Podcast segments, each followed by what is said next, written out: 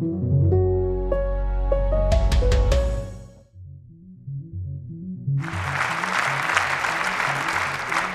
geehrte Frau Präsidentin, verehrte Kolleginnen und Kollegen, liebe Mitbürgerinnen und Mitbürger.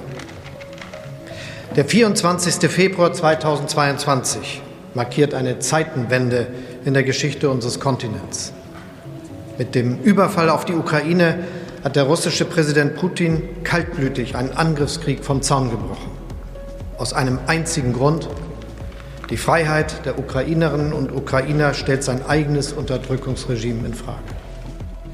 Knapp ein Jahr ist diese Rede vom 27. Februar 2022 nun her. Seitdem hat sich viel verändert, auch hier bei uns.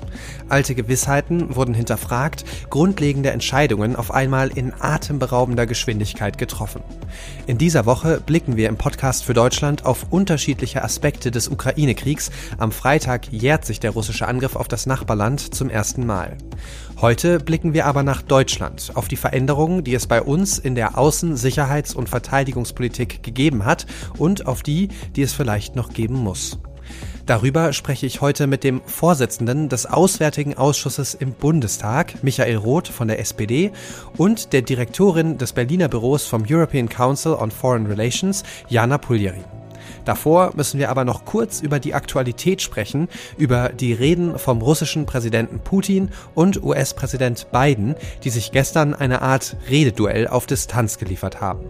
Eingeladen dafür habe ich mir Nicolas Busse, unseren Chef für die Außenpolitik.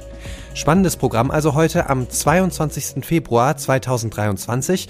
Mitgearbeitet hat André Stump. Mein Name ist Felix Hoffmann. Schön, dass Sie dabei sind.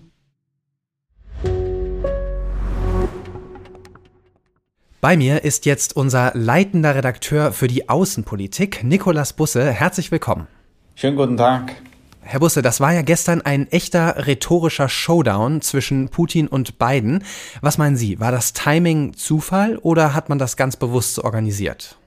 Äh, ja, in der Tat, das war eine, das waren zwei so konkurrierende Reden. Also ich kann mir schon gut vorstellen, dass die Amerikaner ähm, äh, die Gelegenheit nutzen wollten, auf Putins Rede zu antworten, was äh, Herr Biden ja auch getan hat, inhaltlich.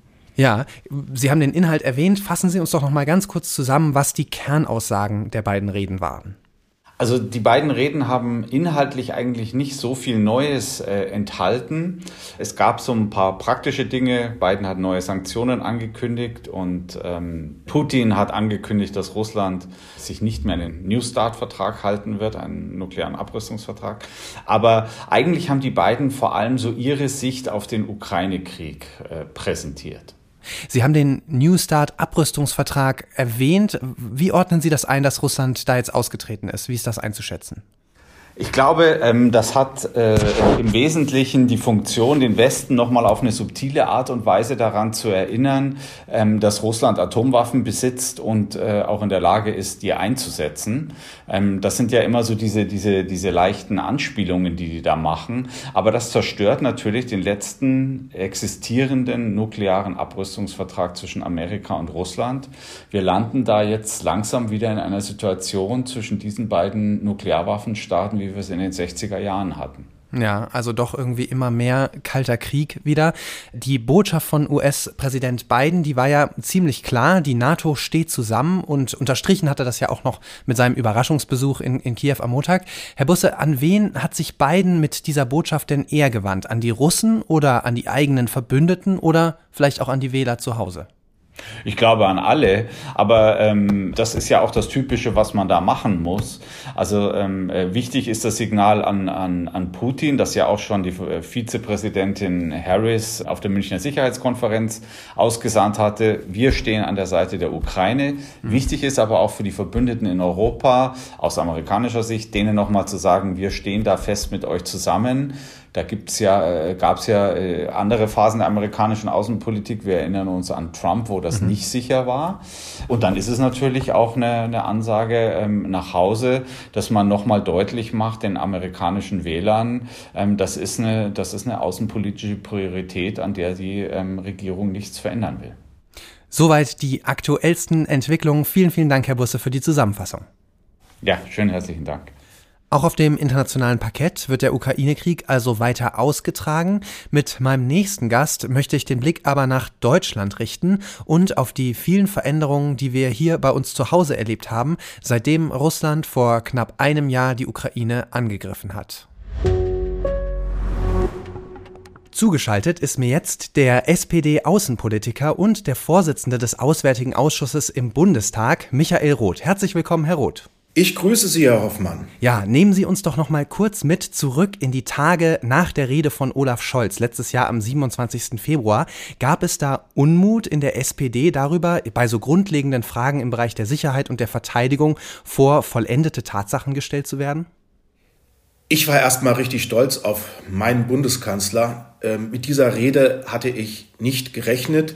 Gleichwohl ich hoffte, dass jetzt auch ein klares Signal gesetzt wird in dieser Rede vor dem Deutschen Bundestag. So wie es bislang gelaufen ist, kann es nicht weitergehen, weil der russische Angriffskrieg für uns alle, auch für uns in Deutschland und für uns ganz besonders in Deutschland, einen schweren, schweren und historischen Einschnitt darstellt. Ähm, die Reaktionen waren sehr unterschiedlich. Es gab nicht wenige, die das genauso positiv und wohlwollend gesehen haben wie ich. Von Freude möchte ich nicht reden, denn wir waren ja alle auch zutiefst schockiert von diesem Krieg. Mhm. Es gab aber natürlich auch einige, für die ist eine Menge durcheinandergewirbelt worden. Dafür hatte ich Verständnis und dafür habe ich immer noch Verständnis, denn für so einen Krieg hatten wir ja keine Blaupause oder keinen Masterplan, den wir einfach so aus der Schublade ziehen konnten. Ja, jetzt äh, klingt es schon durch in Ihrer Antwort. Es gibt unterschiedliche Ansichten, aber insgesamt steht die SPD ja doch weitgehend geschlossen hinter Ihrem Kanzler, wie Sie das sagen.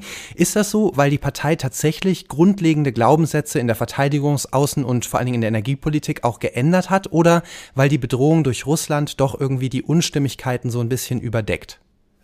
Wir, wir sind ja keine Hobbypolitikerinnen und Politiker, sondern das ist unser Beruf. Äh, wir ähm, tragen eine ganz besondere Verantwortung und da muss man auch bereit und in der Lage sein, sich auf diese neue Zeit, diese sehr schmerzhafte, diese sehr dunkle, diese sehr gefährliche Zeit einzustellen.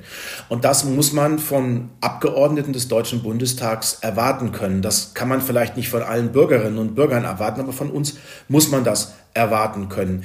Insofern ähm, war es ausgeschlossen, dass wir einfach so weitermachen wie mhm. bisher, zumal wir ja auch sehr schmerzhaft anerkennen mussten, Einiges äh, ist auch krachend gescheitert. Ähm, wir haben beispielsweise viel zu lange ausgeblendet, dass Dialogfähigkeit einerseits und Wehrhaftigkeit, Abschreckung andererseits zusammengehören. Und wir mhm. haben halt zu lange ausschließlich auf Diplomatie und auf Gesprächsbereitschaft, vor allem auch mit dem russischen Regime gesetzt. Und das ist eben von einem solchen Regime ausgenutzt, missbraucht und aufs schändlich, schändlichste auch verbrecherisch äh, mit Krieg belegt worden und mit Krieg konfrontiert worden. Ja, der Verteidigungsminister Boris Pistorius, der hat bei der Münchner Sicherheitskonferenz gerade gesagt, dass die Ukraine den Krieg gewinnen müsse. Das wurde damit viel Applaus quittiert. Eine Nachfrage, was genau das für ihn bedeute, hat er aber nicht beantwortet. Was bedeutet das denn Ihrer Meinung nach konkret, dass die Ukraine den Krieg gewinnen muss? Die Ukraine gewinnt diesen Krieg, wenn sie eine realistische Chance hat, als ein freies, demokratisches, souveränes Land unter Wahrung ihrer territorialen Integrität zu bestehen. Und wenn ähm, Russland ein für alle Mal äh, davor abgeschreckt werden kann, noch einmal in, im Osten Europa einen militärischen Konflikt anzuzetteln. Das heißt für mich Gewinn oder auch Sieg der Ukraine. Okay. Bei der Bevölkerung kommt der neue Verteidigungsminister ja sehr gut an. Er ist laut dem ZDF-Politbarometer der beliebteste Politiker und das, obwohl er vor seiner Berufung ja jetzt nicht weithin bekannt war. Hätte Christine Lambrecht schon ein Jahr früher ausgetauscht werden müssen? Dazu möchte ich wenig sagen, weil es nach Nachkarten klingt. Ich finde, dass äh, sie ihr Bestes gegeben hat und mhm Jetzt haben wir einen neuen Verteidigungsminister, der offensichtlich äh, gut zur Truppe passt, der gut zum Ministerium passt, der gut kommunizieren kann, der mit, der mit der gehörigen Portion Selbstbewusstsein und Kompetenz und auch Leidenschaft daran geht, Äh, ich glaube, das Wichtigste bei ihm ist von Anfang an gewesen, dass er auch sagte, er hat Lust und Freude auf diesen mhm. Job.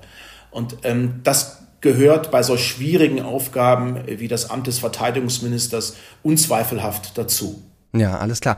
Eine zentrale Aufgabe von Boris Pistorius ist es ja jetzt, diese 100 Milliarden Euro Sondervermögen irgendwie sinnvoll auszugeben. Aber diese 100 Milliarden Euro, die werden wohl nicht reichen, um die Bundeswehr wieder so richtig fit zu machen. Die Wehrbeauftragte Eva Högel schätzt den Bedarf auf das Dreifache. Wie viel Geld müssten wir denn ausgeben für, ich zitiere Ihren Bundeskanzler oder unseren Bundeskanzler Olaf Scholz, eine leistungsfähige, hochmoderne, fortschrittliche Bundeswehr, die uns zuverlässig schützt? Was soll das kosten?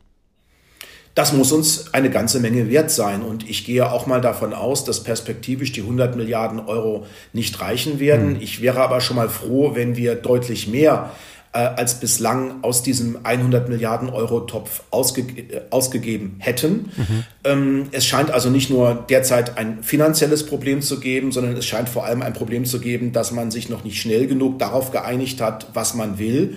Und ich erwarte jetzt, dass äh, die Bundeswehr, dass unsere Expertinnen und Experten im Ministerium äh, uns Vorschläge auf den Tisch legen, was sie genau brauchen, damit wir uns im Rahmen des NATO-Bündnisses, im Namen der Europäischen Union sichern, schützen und verteidigen können. Und dann werden wir darüber zu sprechen haben im Bundestag. Ja, der Verteidigungsminister hat jährlich 10 Milliarden Euro mehr für die Bundeswehr gefordert. Das wäre ja mal eine konkrete Zahl. Unterstützen Sie diese Forderung?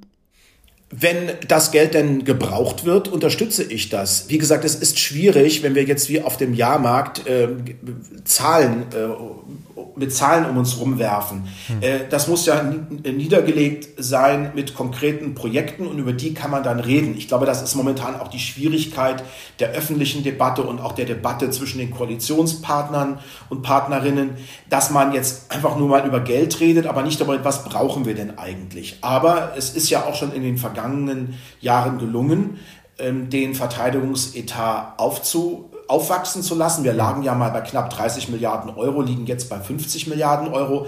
Dass das nicht reicht, ist offenkundig. Und ich weiß natürlich auch, wie schwer das manchen fällt, weil ähm, man kann das Geld nur einmal ausgeben. Mhm. Und wenn man dann eben sagt, wir müssen jetzt mehr für unsere Verteidigung und für unsere Sicherheit tun, dass so etwas nie wieder passiert, und dass wir aus den Fehlern der Vergangenheit lernen, dann hat das natürlich auch Konsequenzen für andere Haushaltsbereiche.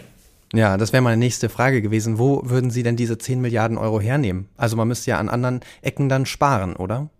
Also erstmal schätze ich Sie sehr, Herr Hoffmann, aber ich werde jetzt sicherlich mit Ihnen hier in einem Podcast keine äh, Verhandlungen darüber führen, wo wir dann sparen müssen. Es gibt mehrere Möglichkeiten. Entweder wir äh, erhöhen unsere Einnahmesituation, das hängt auch, dafür brauchen wir gar nicht mal Steuererhöhungen. Das hängt natürlich schon mal in erster Linie davon ab, wie ist die äh, steuerliche Entwicklung, wie ist vor allem die wirtschaftliche Entwicklung. Und dann werden wir darüber zu diskutieren haben, wo muss man Schwerpunkte setzen. Aber für eines werbe ich.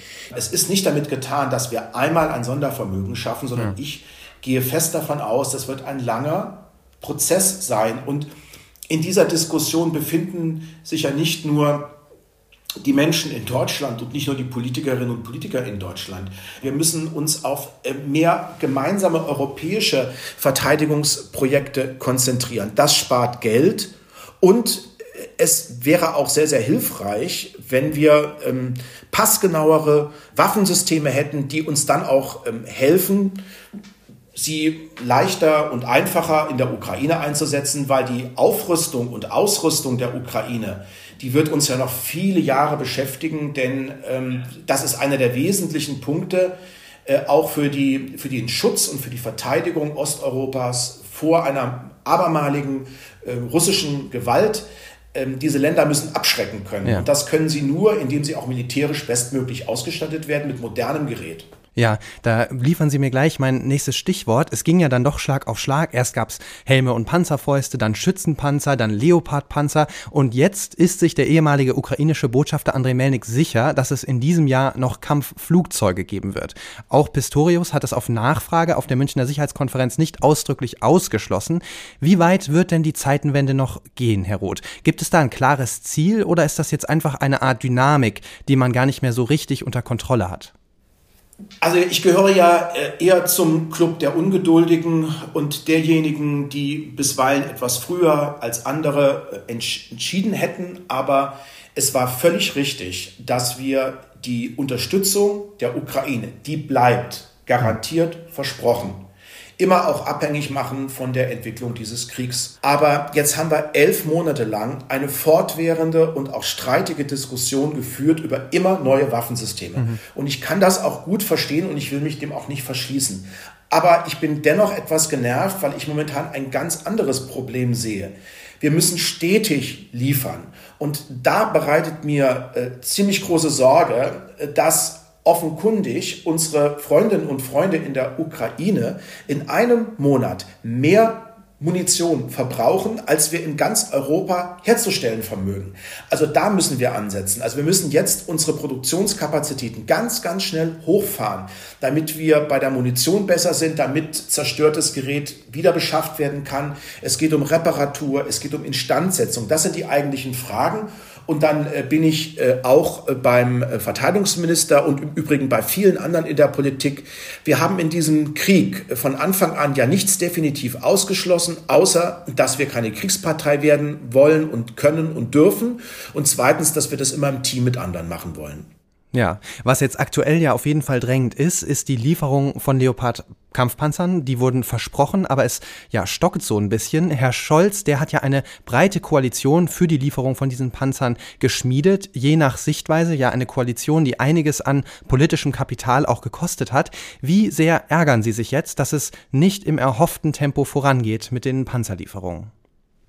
Na, natürlich ärgere ich mich und ich bin auch sauer, denn es ist ja über Monate hinweg der Eindruck erweckt worden, als sei es ausschließlich Deutschland, was auf der Bremse steht. Und hm. äh, jetzt haben wir eine Situation, dass wir mit Ausnahme von Polen und von Portugal und von Kanada nur wenige Zusagen haben. Das muss noch mehr werden.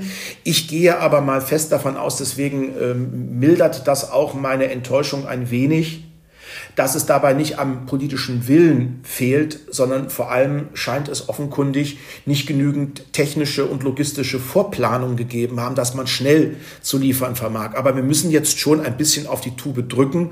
Letzte Frage, Herr Roth. Lassen Sie uns nochmal auf die aktuellsten Geschehnisse zu sprechen kommen.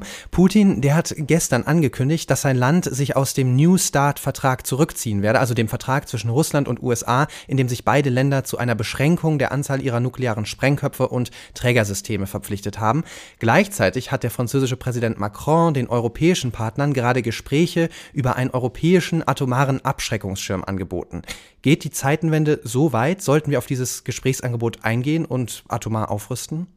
Also erst einmal ähm, brauchen wir zwingend auch äh, weiterhin eine enge Partnerschaft mit den USA. Das wird auf absehbare Zeit unser Anker bleiben und gleichzeitig müssen wir uns auch als Europäer ähm, selbstständiger zeigen, wir müssen mehr Verantwortung übernehmen. Und das ist natürlich vor allem eine Frage für Deutschland und für Frankreich. Und natürlich muss man auch mit den französischen Freundinnen und Freunden äh, darüber reden, aber ein äh, solcher äh, europäischer ähm, Schirm des Schutzes, ein atomarer Schutzschirm für Europa, äh, öffnet natürlich auch viele Fragen. Wie stellen sich denn das eigentlich die Französinnen und Franzosen vor? Wie stellt sich das Präsident Macron vor? Will er dann das Kommando teilen? Ähm, will er das europäisieren? Ähm, darüber müssen wir einfach ähm, sprechen. Das halte ich für ganz zentral. Aber ähm, andererseits ist natürlich auch deutlich geworden in dieser Rede von Putin, die Sie ansprachen, ähm, der Präsident, ähm, der russische Diktator ist weitgehend blank. Er hat die üblichen Versatzstücke aus mhm. Lügen und Drohungen auf den Tisch gelegt. Da war nichts Neues dabei, mit einer Ausnahme, das haben Sie angesprochen. Das ist äh, das aus, sogenannte Aussetzen des New Start-Abkommens. Äh, das ist natürlich auch ein weiterer Schlag äh, für ähm, atomare Rüstungskontrolle. Dennoch sollten wir das relativ nüchtern betrachten. Ich glaube, er wollte irgendetwas ankündigen, aber ohne große Schmerzen für Russland selbst. Aber es war halt auch nochmal ein Versuch, für Unruhe zu sorgen und deutlich zu machen, äh, wenn ihr nicht so wollt, wie ich das gerne möchte, dann ähm, tue ich auch Dinge, die euch sehr wehtun. Aber sie tun im Endeffekt auch Putin weh, denn auch er hat massiv etwas davon, wenn Rüstungskontrolle betrieben wird, denn ihm fehlen mittelfristig die Kapazitäten, um weiter massiv aufzurüsten. Also nochmal ein klares Zeichen in Richtung Eskalation von Herr Putin. Vielen, vielen herzlichen Dank für das Gespräch, Herr Roth. Ich danke Ihnen, Herr Hoffmann. Alles Gute.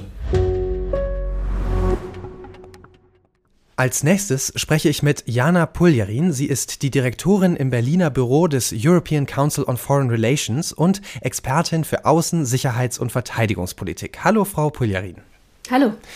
Bei einem Gespräch letzte Woche auf der Sicherheitskonferenz, da hat mir ein Interviewpartner gesagt, die Zeitenwende-Rede von Bundeskanzler Scholz sei eine der wichtigsten Reden eines europäischen Regierungschefs seit dem Mauerfall gewesen. Sehen Sie das auch so? Ja, das sehe ich tatsächlich auch so. Und zwar aus zwei Gründen. Einmal, weil es wirklich eine Zäsur ist äh, in der deutschen Außen-, Sicherheits- und Verteidigungspolitik, insbesondere was unser Verhältnis zu Russland betrifft, aber auch ähm, die deutsche Einstellung zu ja, Militär, Verteidigungspolitik, Abschreckung. Da gibt es einen neuen Ton und eine neue Haltung in der Rede und das finde ich schon wegweisend, aber auch, und das finde ich kommt im deutschen Diskurs oft zu kurz, wenn ich zum Beispiel mit Vertretern kleinerer europäischer Länder äh, gesprochen habe im ganzen letzten Jahr, dann wurde immer wieder diese Rede auch betont und immer wieder wurde mhm. gesagt, dass diese Rede auch wegweisend für diese Länder gewesen ist. Also dass quasi, dass so eine Inspiration war auch für, für andere Länder eine, naja, keine Zeitenwende vielleicht ähm, zu begehen, aber doch ähm, auch sicherheitspolitisch sich weiterzuentwickeln, voranzugehen, über Verteidigungsausgaben nachzudenken und äh, ja, dass Deutschland da also tatsächlich als Vorbild gedient hat. Das höre ich immer wieder und ähm, mhm. das finde ich, könnte man auch mal positiv erwähnen, bei aller Kritik, ja. die ich auch hätte. Ja. Also ein, ein Signal in die Welt auf jeden Fall. Jetzt ist Zeitenwende ja zu so einer Art Sammelbegriff geworden für viele verschiedene Dinge, die sich seit Kriegsbeginn verändert haben oder sich noch verändern sollen. Was sind denn Ihrer Ansicht nach die zentralen Punkte? Was für mich entscheidend ist, also die Rede hat ja im Prinzip drei Komponenten. Es ging einmal ging es natürlich ähm, um Russland und die Ukraine, also die Unterstützung äh, der Ukraine, die klare Positionierung im Krieg. Es ging um Energiefragen, äh, ausgelöst durch unsere Überabhängigkeit eben äh, von russischen fossilen Energieträgern. Und dann ging es natürlich auch ganz stark um ähm, den Bereich Sicherheits- und Verteidigungspolitik, Zustand der Bundeswehr, wie können wir wieder wehrfähig werden. Ähm, ja, das sind so die drei Komponenten, die für mich eigentlich am wichtigsten sind. Also ich finde schon, das hat sich jetzt entwickelt, nicht zu so einem Universalbegriff, aber zu einem großen Projekt, wo es darum geht, wie zukunftsfähig können wir unsere Außen-, Sicherheits- und Verteidigungspolitik machen ähm, und wo haben wir sozusagen Baustellen.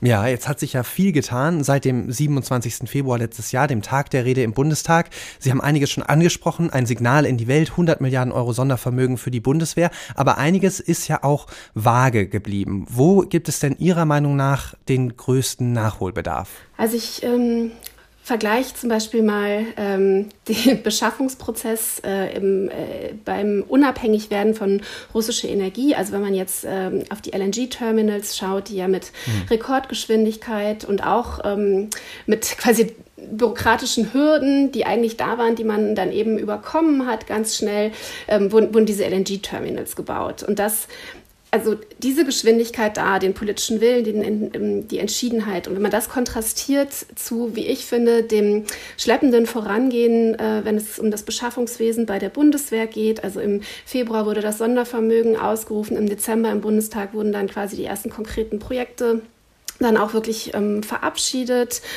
Und ich finde, da ist eben von, ja, von diesem, wie man im Englischen sagt, Sense of Urgency. Also es muss jetzt wirklich schnell gehen. Wir müssen da jetzt an einem Strang ziehen. Wir müssen vielleicht auch nicht ähm, wie in normalen Friedenszeiten ähm, quasi alle Prozesse so einhalten, sondern vielleicht auch neue Wege gehen.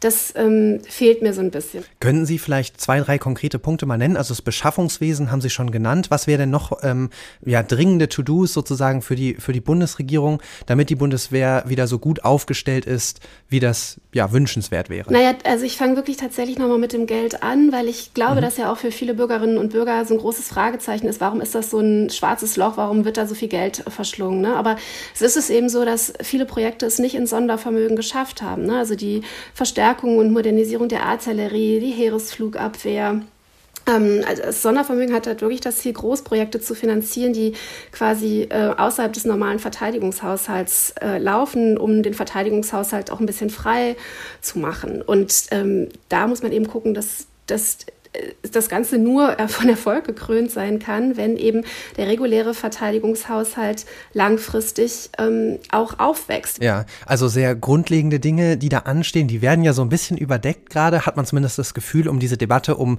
Kampfflugzeuge, die ja so ein bisschen davon ablenkt, was eigentlich ja grundlegend zu machen ist. Da geht es ja schon auch darum, eine Infrastruktur aufzubauen, damit wir überhaupt das liefern können an die Ukraine, was wir versprochen haben, das auch durchzuhalten. Was sind denn da so die zentralen Probleme und Herausforderungen, die Sie gerade sehen? Ja, also im Prinzip ist, ist es ja für die Bundeswehr jetzt eine zweifache Herausforderung. Also ähm, der Inspekteur des Heeres Mais hat ja in einem Interview mit der Süddeutschen Zeitung ähm, quasi vor einigen Wochen auch mal gesagt, dass die Bundeswehr eigentlich im Prinzip viel, noch viel mehr nackt ist ähm, oder blank, hat er ja gesagt, als sie am Tag des Kriegsausbruchs war, weil eben die Bundeswehr ähm, einmal Abgaben machen musste, also ne, die Panzerhaubitzen, jetzt hm, die Gepard. Leopard, genau, die Gepard, Leopard 2 ähm, Kampfpanzer. Das sind ja alles Sachen, die nicht nur bei der Industrie stehen, äh, sondern oft eben auch aus den Beständen der Bundeswehr kommen und die immer noch nicht ähm, äh, nach, also nachbestellt oder äh, wurden oder dass sie schon äh, ersetzt wurden, sondern das ist ein Prozess und es gibt quasi diese zweifache Herausforderung, Unterstützung der Ukraine auf der einen Seite und auf der der anderen Seite das, ja, die, die Wehrfähigkeit der Bundeswehr ähm, zu, wiederherzustellen und weiter aufzubauen glaube, dass wir uns ähm, nicht den Fehler machen sollten, jetzt wie bei den Kampfpanzern uns wirklich nur auf diese eine Frage zu konzentrieren, sondern ähm, davon ausgehen sollten, im schlechtesten Fall, dass der Krieg noch länger dauert und dass unsere Unterstützung stetig ähm, fließen muss. Das heißt, es ist kein Sprint, sondern ein Marathon. Und da geht es vor allen Dingen, ist ja jetzt auch in aller Munde, um ähm, Munition, aber es geht im Prinzip darum, dass die ukrainische Armee mehr von allem braucht. Das heißt, natürlich geht es auch ähm, jetzt um das äh, erfolgreiche Umsetzen dieser europäischen Panzer Panzerinitiative, die ja langsam ja. Gestalt annimmt. Sie haben die äh, europäische Panzerkoalition gerade schon angesprochen. Deutschland wurde da viel kritisiert für das Zögern oder für die zögerliche Politik von Olaf Scholz. Jetzt scheinen es aber ja andere Länder zu sein, die nicht liefern können. Wie bewerten Sie denn das? Wurde Deutschland da Unrecht getan? War Scholz nicht übervorsichtig, sondern einfach nur realistisch? Ja und nein. Also ähm, ich hatte direkt nach diesem Rammstein-Treffen, ähm, wo, wo Deutschland eben ja, wo erwartet wurde, dass Deutschland jetzt da eine Zusage macht und das nicht erfolgt ist, mal einen, einen Kommentar gemacht, wo ich gesagt habe, ähm, also Deutschland hat eine europäische Panzerinitiative, die sozusagen in den Startlöchern stand, da in Rammstein nicht verhindert. Ähm, ich finde, das ist wichtig zu betonen, dass es eben nicht so war, dass ähm, ja, Deutschland Länder zurückgehalten hat aktiv, sondern dass es im Prinzip auch kein großes Drängen darum gab, wer sich jetzt zuerst bewegt. Aber auf der anderen Seite äh, kommt Deutschland hier bei dieser Panzerfrage eben eine besondere Rolle zu. Deutschland ist nicht irgendein Land, sondern Deutschland äh, ist quasi die, äh, wie der Verteidigungsminister Pistorius gesagt hat, Leopardennation. Ähm, und wir haben eben auch durch unsere Exportfreigaben den Schlüssel in der Hand und auch äh, durch den Industriestandort Deutschland den Schlüssel in der Hand, weil es ja auch darum geht, wenn man jetzt äh, eben abgibt, äh, wie man das nachbestellt und ersetzt. Und da ist ja die, die deutsche Rüstungsindustrie ähm, eben dann auch ähm, gefragt. Und deswegen kann man, finde ich, sagen, Deutschland hat es nicht verhindert. Es hat aber auch nicht aktiv äh, seit äh, Monaten versucht äh, zu eruieren, wie solch eine Panzerinitiative aussehen mhm. könnte. Und ich finde, dass man das eben darum, daran merkt, ähm, wie, ja, wie wenig vorbereitet jetzt ähm, nicht nur Deutschland ist, sondern eben auch die anderen Länder. Und ich finde eben, da ist es wie so oft, dass, Europ dass Europa stärker ist, wenn es an einem Strang zieht. Kein europäisches Land kann ja alleine da einen großen Unterschied mhm. machen. Lassen Sie uns gleich nochmal über Europa sprechen. Sie machen ja einen wichtigen Punkt. Also all das funktioniert ja nur, wenn alle an einem Strang ziehen. Das gilt nicht nur für Europa, sondern das gilt ja auch mit dem Blick auf Deutschland. Und ähm, hier gibt es sozusagen bei der Frage nach der Unterstützung für Waffenlieferungen an die Ukraine und den Freiheitskampf der Ukraine durchaus große Unterschiede, insbesondere zwischen Ost- und Westdeutschland. 20 Prozent der Menschen in Westdeutschland sind der Meinung, dass die Ukraine ihren Widerstand aufgeben sollte. In Ostdeutschland sind es 41 Prozent.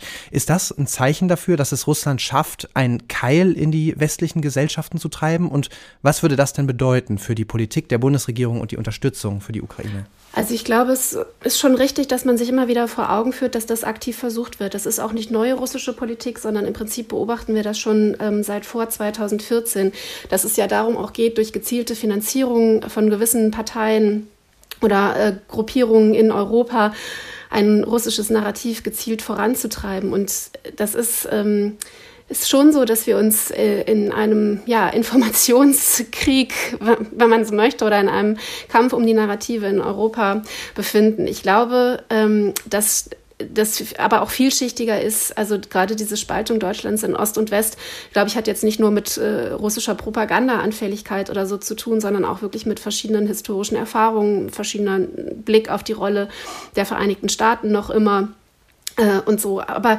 ich finde trotzdem, auch hier möchte ich eigentlich gerne positiv sein, weil ich finde, wenn wir uns angucken, ähm, wir haben ja vorhin schon drüber geredet, wie massiv eigentlich diese Veränderungen in Deutschland sind. Also heute mhm. ist der Jahrestag der Nord Stream 2 Entscheidung. Ähm, heute vor einem Jahr wurde das erst auf Eis gelegt. Ne? Und wir, vor einem Jahr haben wir um über 5000 Helme uns unterhalten. Jetzt reden mhm. wir über Kampfpanzer. Und ich finde, wenn man sich anguckt, wie viel ähm, entschieden wurde ähm, in dieser Zeit und wie weit Deutschland dann auch gekommen ist, verglichen mit dem Ausgangspunkt, dann finde ich es tatsächlich auch ganz schön beeindruckend, wie die Bevölkerung das mitträgt. Und gerade auch nach, nach dem Beginn des Krieges war ja die Unterstützung für die Ukraine sehr groß.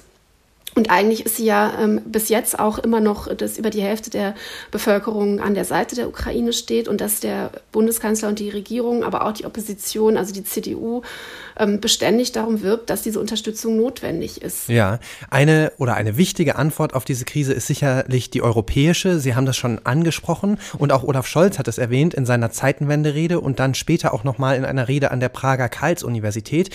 Mit Blick auf Europa bedeutet das alles ja zum Beispiel Anschaffung und Entwicklung gemeinsamer Waffensysteme, die EU-Osterweiterung, weg vom Einstimmigkeitsprinzip in einzelnen Politikfeldern. Sehen Sie da Fortschritte auf europäischer Ebene? Geht es da voran? Also da bin ich ehrlich gesagt jetzt mit meinem Optimismus, den ich hier an den Tag gelegt habe, oft ein bisschen enttäuscht, wie wenig da eigentlich ähm, Fortschritte gemacht wurden. Also auf der einen Seite finde ich auch wieder, ähm, vielleicht starten wir positiv. Die Europäische Union hat sich, finde ich, extrem bewährt in diesem ähm, Krieg. Äh, wir sind jetzt beim zehnten Sanktionspaket. Die Sanktionen sind ähm, noch nie so stark gewesen. Noch nie hat die Europäische Union da so viel gemacht. Ähm, die Aufnahme von äh, so vielen ukrainischen Flüchtlingen wirklich ohne äh, größere bürokratische Probleme, ähm, den Zugang in die Sozialsysteme und auch äh, für, die, für die EU wirklich eine Zeitenwende, dass sie ähm, aus quasi EU EU-Geldern jetzt die Finanzierung von Waffen für die Ukraine möglich gemacht hat. Das finde ich alles positiv. Aber wenn ich mir angucke, die Staats- und Regierungschefs haben sich eigentlich am Anfang des Krieges im April äh, in Versailles bei einem Treffen darauf geeinigt, dass sie eben auch, was jetzt die, die europäische Sicherheits- und Verteidigungspolitik betrifft, äh, stärker vorangehen. Also dass es zu einer ähm, Standardisierung von Waffensystemen kommt mehr, dass man die Interoperabilität stärkt, dass man mehr gemeinsam europäisch beschafft oder auch gemeinsam europäisch entwickelt. Und da, ähm, ja, da fehlt mir momentan so ein bisschen der politische Wille der Mitgliedstaaten, das wirklich voranzutreiben. Es gibt natürlich Koordinierungsbestrebungen, es gibt europäische Projekte, ne? die Deutschen machen die European Sky Shield Initiative. Ähm, da, ja, und es gibt natürlich auch noch gemeinsame Rüstungsprojekte wie das ähm, Kampfflugzeug der Zukunft, was die Deutschen ähm, mit den Franzosen machen. Aber trotzdem liegt mir da eigentlich zu wenig Schwung in der Sache. Alles klar, da geht also noch was auf der europäischen Ebene, sagt Jana Puljerin vom European Council on Foreign Relations. Vielen Dank. Gerne. Soweit unser Rückblick auf die Zeitenwende hier in Deutschland. Es ist viel passiert und es bleibt viel zu tun. Schalten Sie auch morgen wieder ein, dann ist meine Kollegin Corinna Budras für Sie da. Bis dahin, vielen Dank fürs Zuhören. Ciao.